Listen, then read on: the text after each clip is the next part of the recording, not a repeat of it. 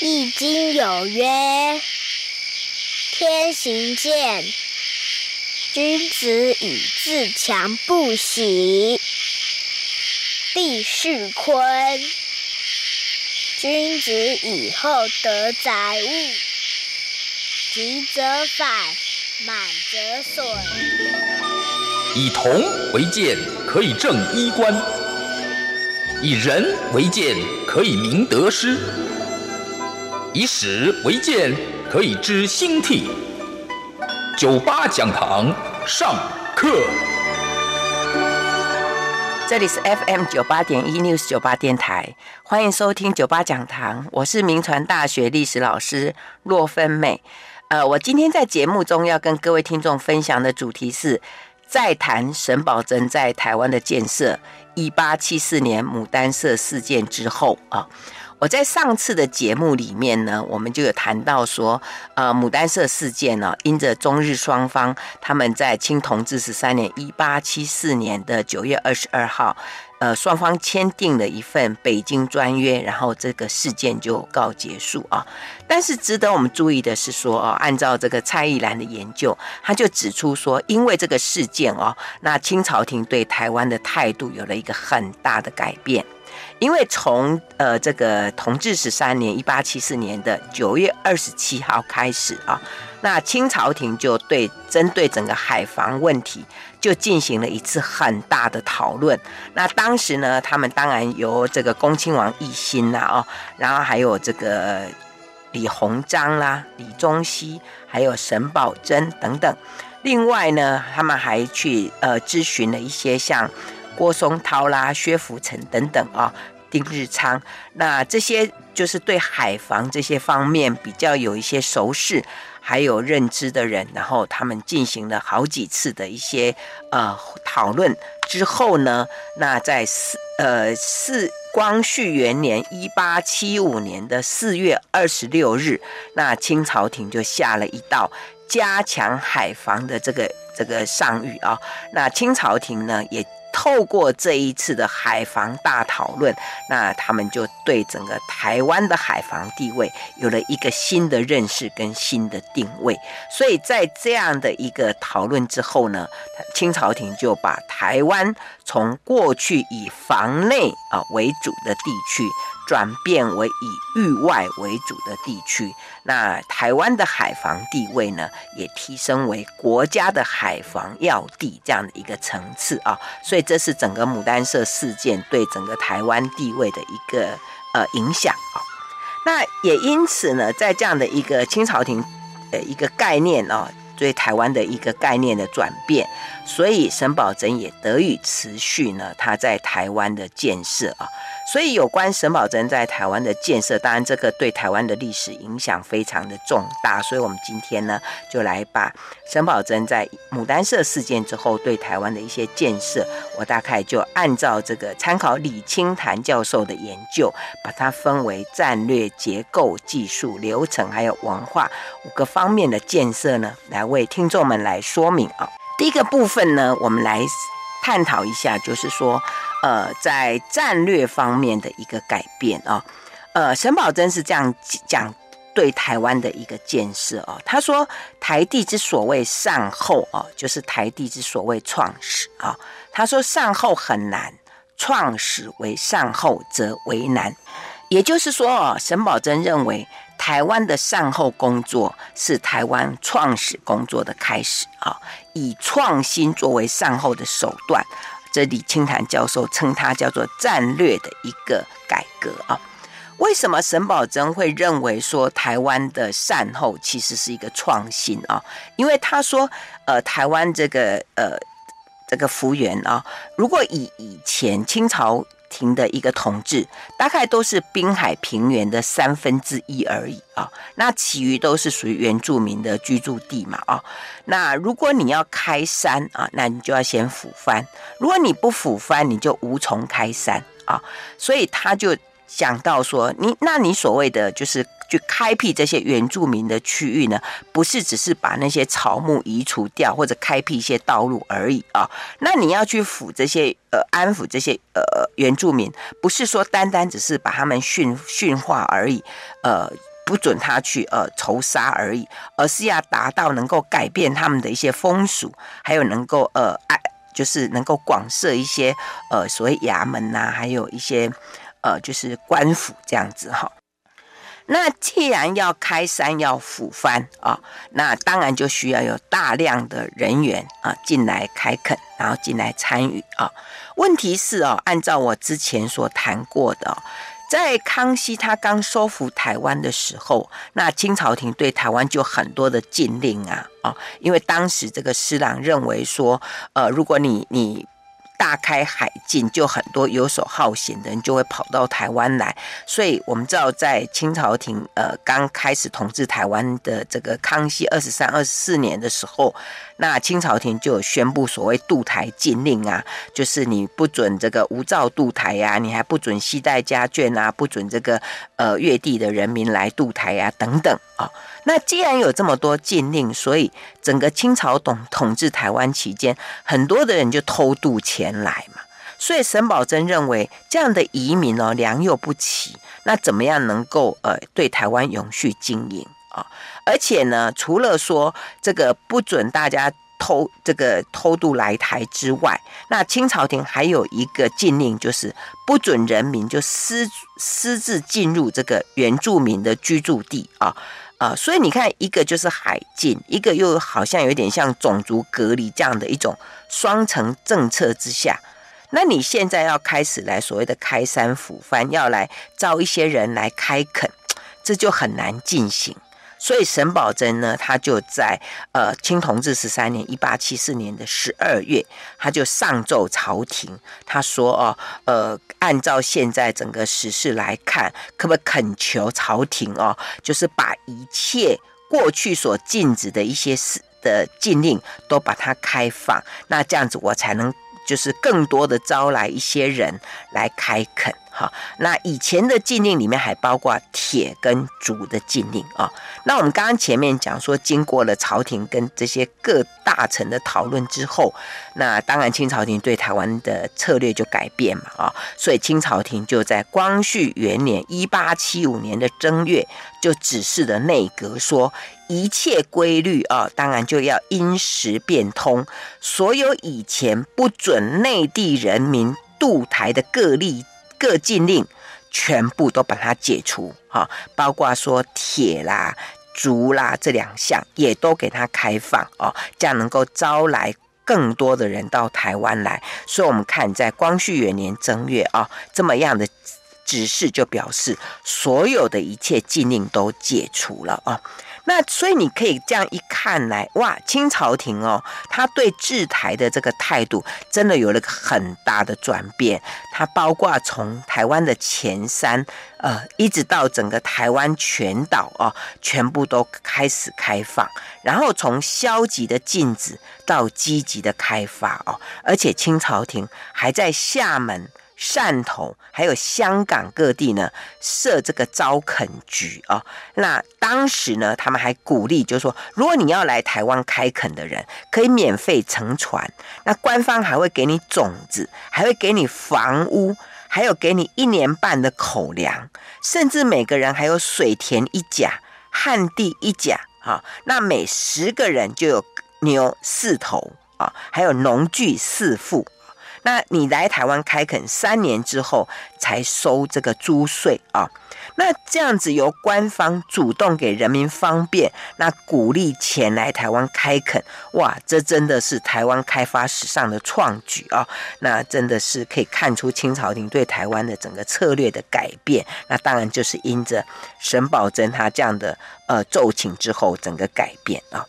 那其实呢，当时清朝廷会这么样的愿意开放哦。当然，一个就是呃，我们刚刚讲到的这个，就是原牡丹社事件，一八七四年的这个事件。那另外，其实就更早，就是一八六零年。我们知道，一八六零年就是呃，因为天津条约嘛，就淡水开港，那很多外国人已经都到台湾来通商传教，所以其实这时候台湾已经有国际化的一种压力哦。所以清朝廷如果再不开放，让汉人移民过来哦，其实就没有办法跟这些外国势力可以在台湾做一个抗衡哦。那既然清朝廷答应了，那加上呢，我们知道在之前我们谈过的，就是说在整个牡丹社事件期间呢，其实沈葆楨已经在台湾的南路啦、中路啦、北路啦，哈，也都已经开始在做啦，人员也到齐啦，经费啦、设备都到了啊，所以这个时候呢，沈葆桢就更进一步呢，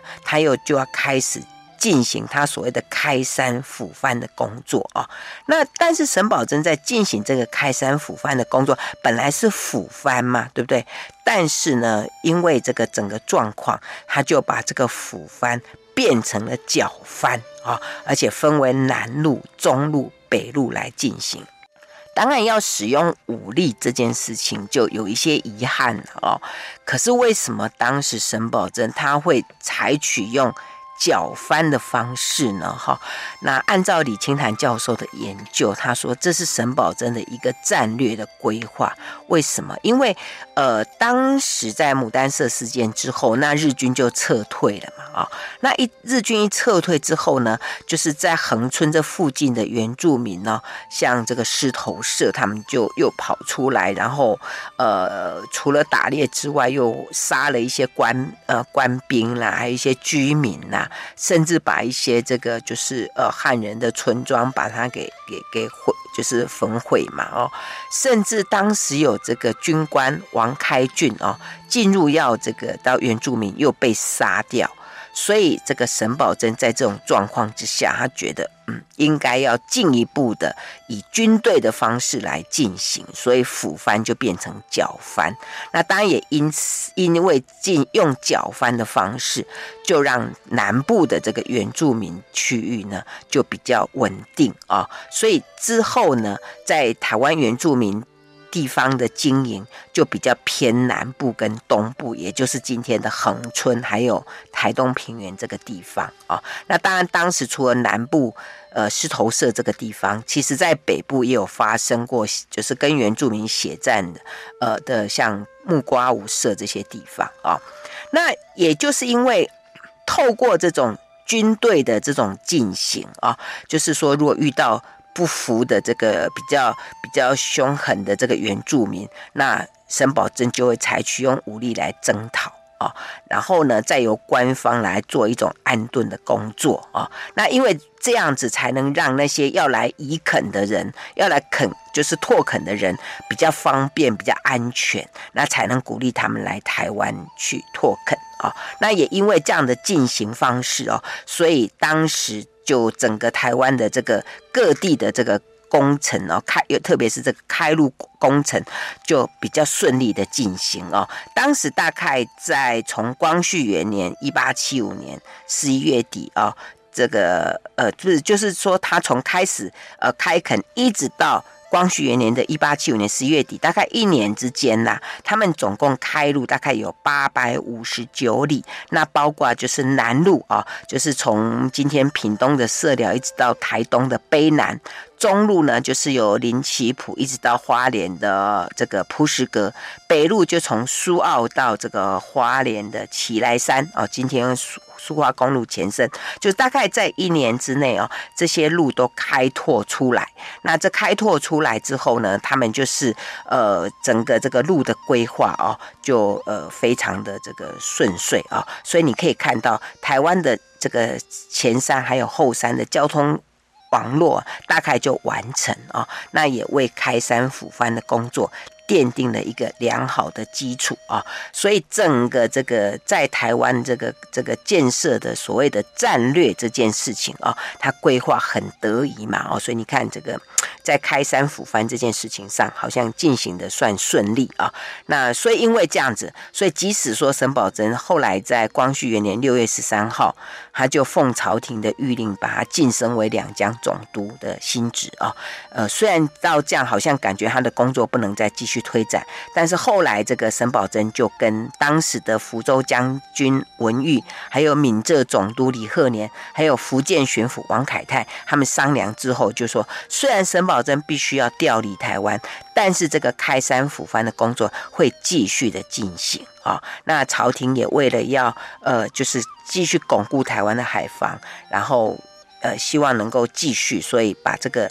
沈葆桢这个工作呢，开山抚番这个事情就继续的推展，所以这是在整个。他在台湾经营上面，就这个战略的这个建设上面哦，是做这样的一个部分。好，那接下来我们就来看一下，就是说在沈葆桢对台湾的整个建设里面哦，他也对整个台湾的结构性哦做了一些调整。好，那因为你结构不改变哦，你在管对台湾的一个管理就很难突破，所以。特别是所谓结构，就是行政区划啊，因为我们知道台湾呢，它原来只是福建省内一个道而已啊，啊，那在沈葆桢到台湾的时候啊，台湾的行政区哦，它就是属于台湾一个府，然后呢管，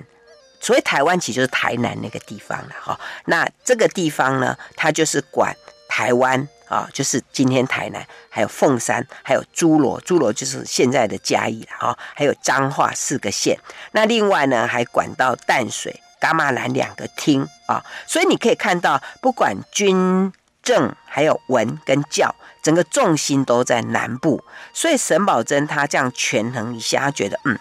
如果要继续的建设台湾呢，他必须要把台湾做一个平衡，就是把整个南北做一个平衡。不然，你如果以台湾这样的幅员，你一个放在台南的这样一个府，然后要管辖全台湾地区，这样是不太平衡。所以在这样的考量之下呢，他就做了几件事情。第一件事情就是在整个南台湾就增建这个恒春这个地方啊，因为我们知道这个整个牡丹社事件，就是因为整个这个南部啊廊桥这个地方的洋面呐，经常有一些船只在那边撞礁啦，然后跟当地的原住民发生很多的纠纷呐，然后这些各国呢也因为这样子，他们就觉得呃台湾这个地方哦，好像很容易可以。可以来侵略嘛？哦，所以沈葆桢就把它探勘之后呢，他觉得嗯，应该要在恒村这个地方来建一个一个呃，就是一个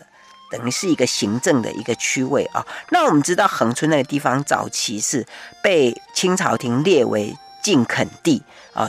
在林爽文事件之后，就把它列为禁垦地，然后不准汉人移居。可是牡丹社事件发生之后啊，那沈葆桢就到那个地方，到廊桥那个地方去，呃，视察。那当地的地方士绅就跟他说，这个地方地势险要，你可以做一个限制哦。而且沈葆桢也体认到说，你整个台湾的南端都没有防御啊，那这样子当然就像和这个牡丹社事件一样，这个。就是外国势力侵入的时候，你根本就不能抵抗，所以呢，他们就请求在恒春这边筑城。那我们知道那个地方原来叫廊桥啦，可是就改这个觉得那个地方气候四季如春，才会改成恒春。而且他们建的那个那个城墙哦，那在以前的台湾都不准用这样砖头城墙嘛，哈，所以这个是一个。呃，沈葆桢当时在台湾南部做的一个建设啊，不过对这个地方原住民的一个控管，呃，清朝廷还是没有办法做得很好。OK，这所以这是呃有关南台湾。那在北台湾呢，这个沈葆桢就觉得说整个。因为从一八六零年台湾北部开港通商之后啊，那人口越来越多啊，所以就很容易引起一些冲突啊。呃，特别在同治十三年（一八七四年）以来，那整个宜兰就是从噶玛兰一的苏澳开始，那经过这个罗大春他开山抚番呢，就已经这个。这个拓展了一个整个整个这个北回地方哦，呃，很很大的一个区域。那如果你前面的整个，譬如说你只是用南部来管制整个台湾，这样不行啊，哦，那整个北部到宜兰这个地方怎么经营？所以沈葆桢就提议他说，以今天台湾北部的形势来看，你一定要在台湾北部哦，还要再设三个县来分治啊，这样子才能够给他有一个专责，而且要设。一个知府啊，那至于这个，所以要设一个府，然后三个县。那这个一府三县要设置在哪里？那沈葆桢就说，呃，他建议说设在艋舺好，然后把它改成叫做称叫做台北府啊，然后他管就是从彰化以北。啊，一直到宜兰这些后山，就是由他这个整个台北府来控管，然后隶属台湾兵备道。那另外再设三个县，就是淡水县、新竹县跟宜兰县啊。那所以你看整个这样的一个大幅的这个建制啊，他觉得这样子整个台湾的北部才会有一个完整。好，那这样的一个就是请奏啊，那清朝廷也在光绪元年一八七五年十二月就同意啊。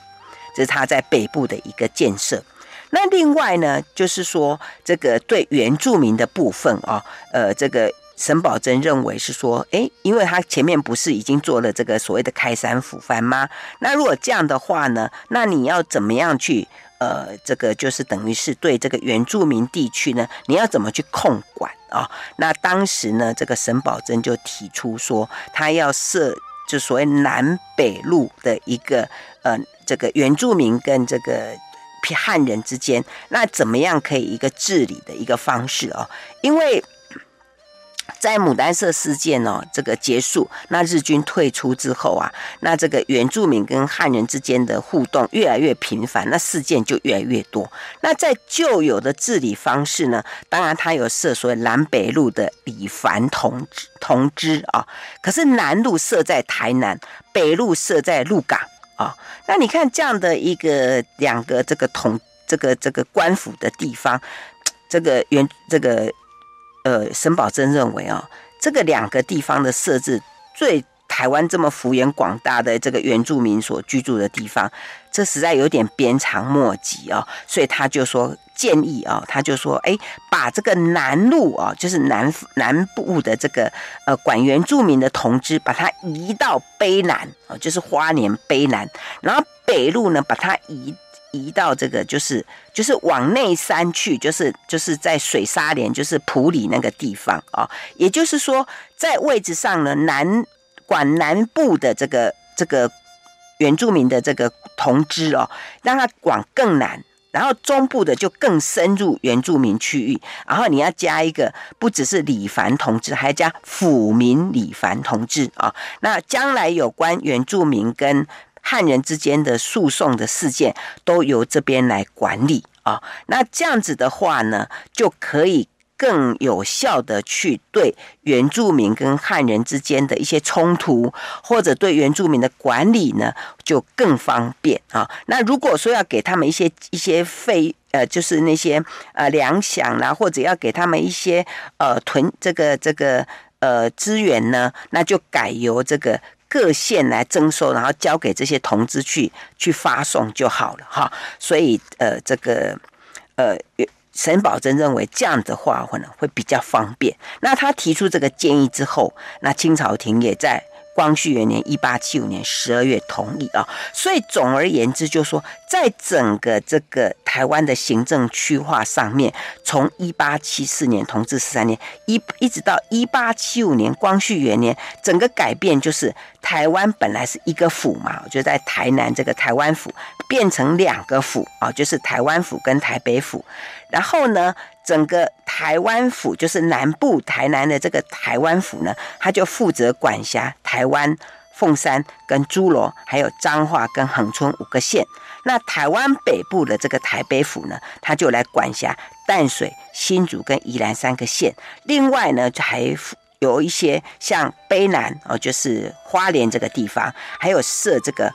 水沙连设就是埔里。还有基隆、还有澎湖等四个厅，所以你看，这个沈按照沈葆楨这样的一个规划，台湾整个行政的区划是不是就非常的完整？那这样的一个规划呢，其实也让接下来的台湾的一个开发跟建设呢，有了一个很大的一个开展。好，我们先谈到这里，休息一下，广告过后再回到 News 九八九八讲堂。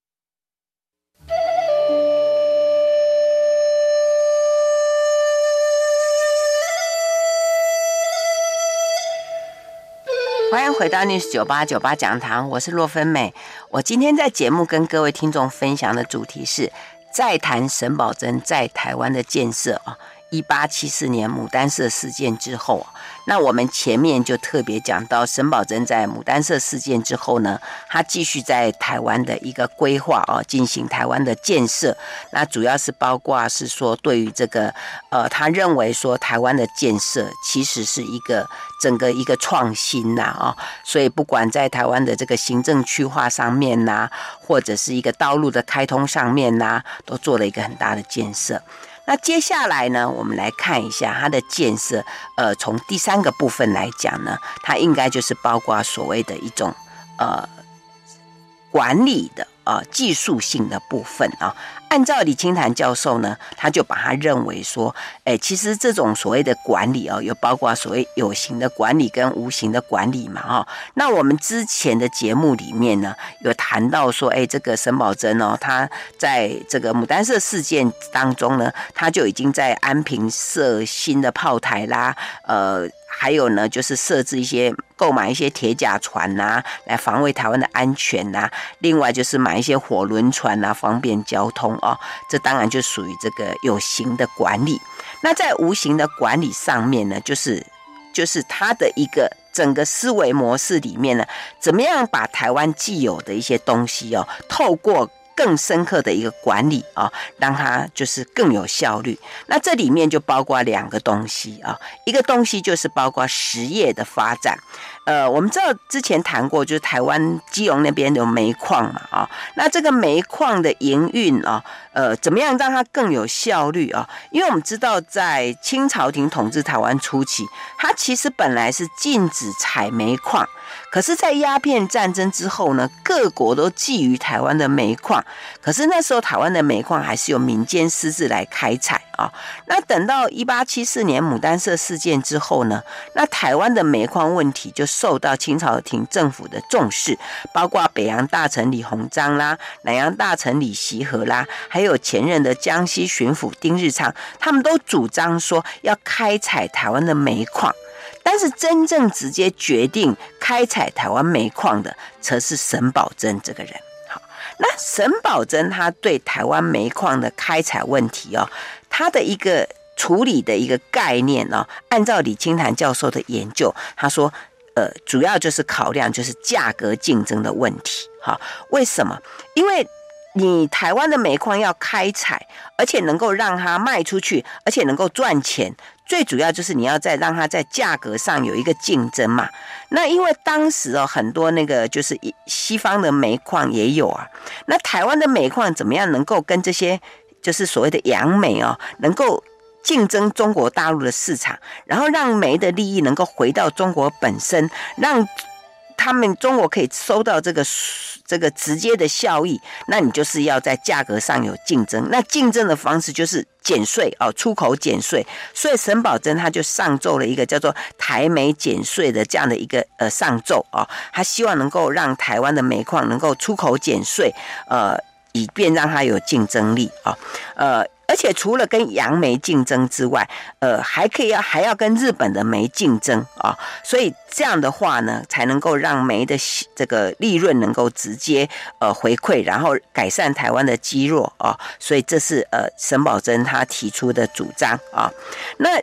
当然这个主张也清朝廷也有同意了哈。那另外当时这个沈葆桢在这个整个台湾煤矿的开采里面，他也。另外提到一个问题，就是说，实际上哦，当时在使用台湾煤的这些，主要就是西方人的洋的船，所以那时候在台湾煤的减税的这样的一个优惠方案里面，呃，其实可以看到有一些外国人趁机也介入，譬如说当时外国在台湾的这个淡水税务司哦，呃，他们也。如果台湾的煤能够能够便宜一点，对他们商业是有好处啊，因为他们的的船就可以放拿到更便宜的煤啊。那当然，我们虽然看到有外国的这个是的利益在介入，但是以沈葆桢的考量，因为当时在牡丹社事件之后啊，台湾要善后，他要筹款呐、啊，所以要筹款能够能够卖。能够卖钱就就是一个最大的好处啊，所以他就说没关系，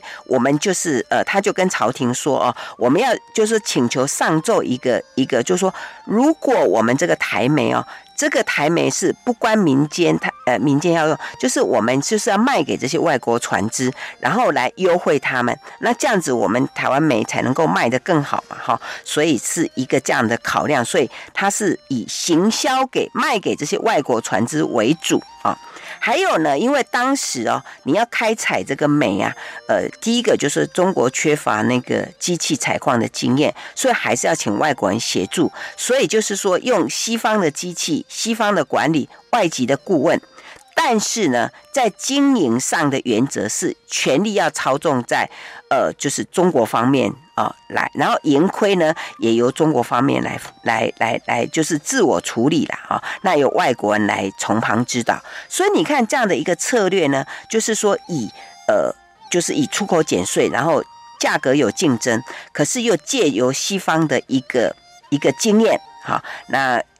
但是整个操控权还是由中方来处理啊。那这样的一个呃营运的观念呢，其实呢对台湾的煤矿开采等于把它推向一个哎，就是蛮现代化的方式啊。那这个在同时期其实没有人这样开采，所以这是整个沈葆桢的一个管理的概念。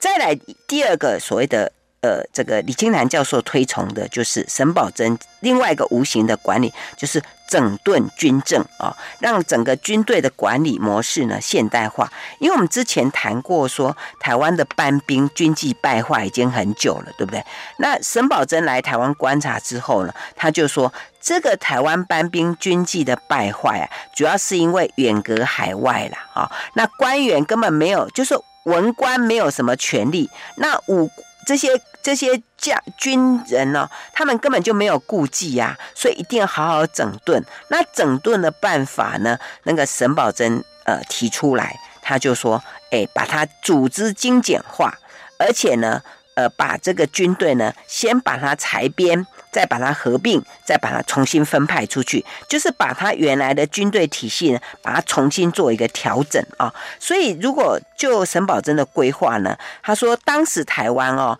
除了澎湖两有两个营之外，台湾有十五个营，所以把这个十五个营把它整并好，然后再把它呃分五百个人为一个营啊，然后呃把台湾、台南、淡水跟嘉义三个营全部把它调到台南来。啊，然后呢，再把台南这边三个营，还有安平那边三个营为一，就结合为一个一个团，就是一个团队，然后让他们专门去照顾台，就是整个台南、凤山跟嘉义三个县，然后再把北方北路的这个呃所负责的这个所谓的中右两营和。再加上鹿港一个营，然后让他们专门去照顾彰化这个地方，然后北部呢，再把艋舺、淡水跟噶玛兰三个营把它结合起来，专门去照顾淡水跟跟这个宜兰这一带。好，而且呢，把这些地方的这些军队呢，要让他们要求他们认真训练，然后呢，要好好的驻扎。可是遇到有事情的时候，要能够接受统筹的拨派。啊，而且不准延拓啊，所以你看这样的一个安排呢，就让他整个军队的组织呢，不再受到他旧有势力的一个控管，而是完全变成一个国家的军队的一个概念啊，这就是沈葆桢的一个规划。可是如果你要这样规划，沈葆桢又提出另外一个更关键的问题是说，因为过去哦，台湾这个地方。的官员们都各自为政啦，然后事权不统一，因为有道有有这个这个政啊，然后各自管各自的，所以呢，沈葆桢就提出一个配套的措施，就是要有这个有一个巡抚啊，派一个巡抚来节制，然后统一事权啊，然后才这才能改革过去军队的积弊。可是因为关于台湾巡抚这件事情要不要设立，清朝廷还没有决定。啊，所以军机问题呢，就暂时还没有办法获得改善啊。那这个在接下来，沈葆桢就继续的来推动啊。那接下来呢，在这个呃这样的一个改革之后，那第四个部分呢，沈葆桢就提出所谓流程的一个改变啊的一个建设。因为我们知道，就说你任何的改革要进行，任何的建设要进行，一定要注意到效率的提升。还有整个流程要更顺畅啊，所以沈葆桢才会提到说，你要统归巡抚来节制。可是你既然朝廷没有办法决定你要不要有一个什么什么台湾巡抚，那沈葆桢就提出说，那没关系，有一个可以更更好的办法，就是把福建的巡抚让他来呃住，就是来兼兼顾台湾这个地方。他提出这样这样子，他说整个整个统这个管理呢就会更有效率。好，我们先谈到这里，休息一下，马上回来。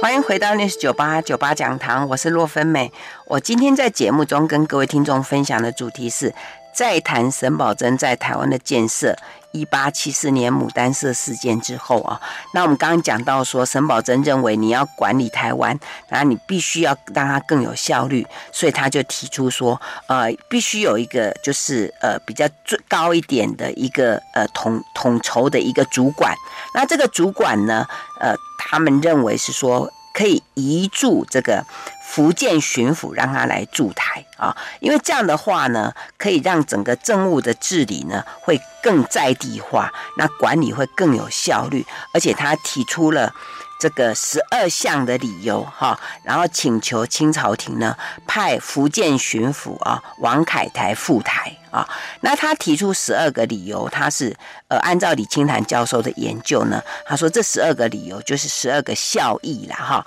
第一个就是说。呃，有事情就可以立刻决定啊，立断啊，因为以前台湾有台湾镇啊、台湾道啊，虽然各有责有有专责，但是什么事情都还要跟都督啊、巡抚来讨论。哎，从这个隔着这个海峡，很多事情就会延拓啊。所以他说，如果能够让这个福建巡抚能够驻台的话，那有事情就可以立断，这是第一个效益。第二个呢，就是同属文武，全归一尊啊，因为。过去台湾镇就治兵，台湾道治民。那两个人本来是相辅，但是也互相妨害啊。所以呢，他说应该把这个文的跟武之把它合并，由巡抚来来统筹啊，这样子才。在在这个效益上会更好。第三个呢，就是能够呃，就是万一台湾这个地方有些什么要奖要惩，呃，就是要处罚的、要奖励的，都可以由这个巡抚来立刻来决定啊。因为以前这个镇跟道之间呢，他们因为各自负负责文武嘛，所以有些什么呃要要处罚的、要奖奖赏的，哎呀，各自意见很多，那造成这个不能周全，所以巡抚来可以。这个部分呢会更更顺利。第四个效益呢，能够让官员更亲近老更亲近老百姓啊。所以老百姓有什么冤意啦，啊或者地方上有什么恶霸啦，哈，那这个这个巡抚可以立刻处理啊，这样子才能够呃赢得民心嘛。所以这是第四个效益。第五个效益就是在军队的训练还有军队的考察上面啊。可以更实际啊，因为我们之前谈谈到说，台湾的这些班兵啊，或者这些兵啊，这个纪律很差，呃，而且整个这个呃，这个很多人都有那种鸦片瘾呐，哦，所以状况不好。那为什么会这样子？我们之前谈过嘛，他们都是抽取各地这个抽取过来，那他们各自都有他们呃，就是有他们的头头啊，所以。基本上很难管理啦，哈，呃，训练也都不实际啦，所以才会造成这个军队这个根本就不能用。所以如果有这个巡抚来啊，他可以呃，就是统统筹，而且可以对这个台湾的这个军队啊，他可以更有效率的去管理啊，这样子才能维持台湾的治安，还有抵抗外侮嘛，哈。再来第六个效益呢，可以杜绝贪渎之风哦，因为我们之前谈过说，很多人呢，因为很多官员啊，因为在福建那边都很穷，所以很多人把台湾视为调剂之区啊，就来台湾啊赚个，就好像是一个一个赚外快的地方哦，啊，就很贪渎之风很盛，所以如果巡抚来，就可以杜绝这个贪渎之风。另外第七个呢，就可以杜绝一些呃不必要的一些诽，就是一些呃诽谤啊或者重伤哦。呃的一些状况，因为以前很多被派来台湾的官员啊，跟这个台湾镇、台湾道不合，所以每次回到中国、回到大陆，就开始呃说去重伤这些呃在台湾的官员啊，所以。就造成整就是在台湾的时候，这个台湾镇、台湾道就没有办法去控管这些其他的官员，因为他们会威胁他说，如果你对我不好，回去我就说你坏话等等。所以如果有巡抚来，就可以避免这些事情。还有第八个。呃，这个可以预防台湾的动荡不安啊，因为我们之前谈说台湾这个地方啊，什么这个这个呃械斗啦，然后呢这种呃这个作乱的事情很多哦。那巡呃沈葆桢认为，最主要就是在台湾的这些官员不好，才会造成这样的事情。所以如果巡抚来这里，就可以预防啊，那这样子可以预这个。避免台湾社会的动荡，还有第九个呢，这样的治理呢，可以因地制宜啊，呃，因为过去你要用大陆的一些法规来治理台湾，根本就不适合，所以如果能够台湾当地有这个巡抚的话呢，那就可以呃因地制宜，那可以治理得更有效率啊。第十个呢，就是说在台湾这里的人才调遣会比较方便啊，呃。因为巡抚可以知道哪一个人的专长在哪里啊，他可以把他们做一个适当的调遣。好，还有第十一个效益呢，就避免那种冗员然后代职。哈，因为。这个在台这个一个地方哦，设官分职久了，经常就有一些冗员产生嘛，浪费国家的这个公帑，所以呢，这个巡抚在他就可以做这样的调整，就避免这些冗员，而且避免这种代职的状况啊。另外呢，第十二个呢，就是有利于台湾当地的这个实业的开发，还有看台湾有什么可以呃更更更多可以就是呃增加台湾财富的地方啊，所以他觉得这是。第十二个效益啊，那当然这个奏折，会让有些人感觉是。是不是台湾在台湾的这个巡抚哇，权力会太大，呃，造成这个拥兵自重，甚至尾大不掉哦。不过当时清朝廷因为他觉得台湾很重要，所以他们就有跟内阁讨论说，哎，好像这是可行的。那加上呢，除了沈葆楨之外、哦，那当时的这个福建巡抚王凯泰呢，他也提出了一个奏折，哎，他说，哎，是不是他先来台湾探勘一下，然后来来。看看台湾这个地方应该怎么样的一个设置官员比较好，所以他探勘之后呢，又跟当时的福州将军文玉，还有闽浙总督李鹤年，还有这个就是之后呢，又跟沈葆桢讨论之后呢，他们就觉得说，哎，好像呢。台湾最适当设置官员的方式，就是由福建巡抚来兼顾台湾，等于福建巡抚又照顾到福建，又照顾到台湾。那这样的一个福建巡抚驻台的方式，是最适合台湾的啊。那当然，他们提到说，如果让台湾另设一省，好像也不好。所以，福建巡抚驻台是当时大家的一个共识啊。好了，那既然朝廷。同意让福建巡抚来兼顾呃台湾跟福建，那驻台的时间怎么算呢？他又要照顾台湾，又要照顾福建，所以当时他们谈出的一个共识就是说，因为台湾这个地方啊，夏天跟秋天张力之气很盛，而且有台风，所以呢，当时福建巡抚王恺泰呢，他就说，他就奏请说。冬春两季就住在台湾啊，当然主要是以台南这个地方为主，然后夏秋两季就留在福建啊。那来台湾的话呢，就所有的这个军政权呐，哈，军跟政啊，军队都由他来管辖，还有就是学政权，就是包括考试的事宜，还有一些呃，就是学政方面也由他来统筹啊，由他来管理啊。所以这样的一个。呃，一个规划呢，当时都获得清朝廷在光绪元年，呃，一八七五年十月就同意啊啊，所以这里就可以看到，在整个这个就是台湾的这个官员的一个配置上面，呃，也得到这样的一个一个呃认知。一个首肯啊，好，那最后呢，我们来看一下，就是在整个沈葆桢对台湾的建设，还有一个蛮重要，就是在文化的建设方面啊，因为你任何的建设，你最后都会触及到台湾这个地方的一些文化嘛，还有社会的风气，还有价值观以及人际关系的互动啊，所以按照这个李清潭教授的研究，他就认认为说，哎，整个沈葆桢对台湾的建设其实都有兼顾到耶，然后在。在文化的这个建设方面啊，呃，我们前面不是提到这个抚藩吗？啊，所以就是。对这个原住民跟汉人之间的关系，能够把它做一个比较好的一个处理。另外一个值得我们注意的就是，他为这个。郑成功建立延平郡王祠啊，因为沈葆桢来台湾，呃，这个这个呃视察之后呢，就有得到这个当地士绅杨世芳等人的请愿啊，所以沈葆桢就跟呃这个呃当时的这个闽浙总督啊，呃还有这个福建巡抚啊，还有这些福建等等的一些其他官员，就联名请求清朝廷哦。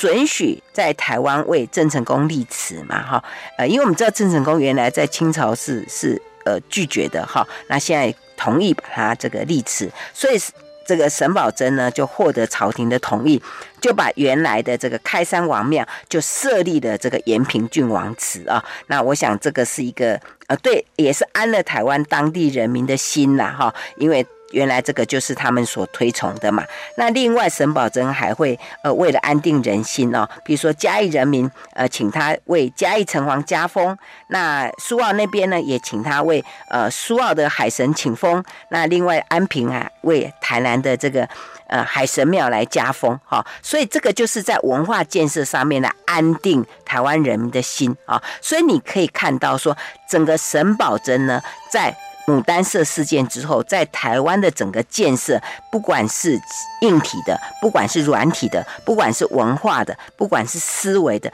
它有一个全盘的一个统筹跟规划。那这个为接下来的整个台湾的发展呢，奠能奠定了一个很好的基础。所以沈葆桢在台湾的建设，我想是非常值得肯定的。好，我们今天的节目就进行到这里，谢谢收听九八讲堂，再见喽。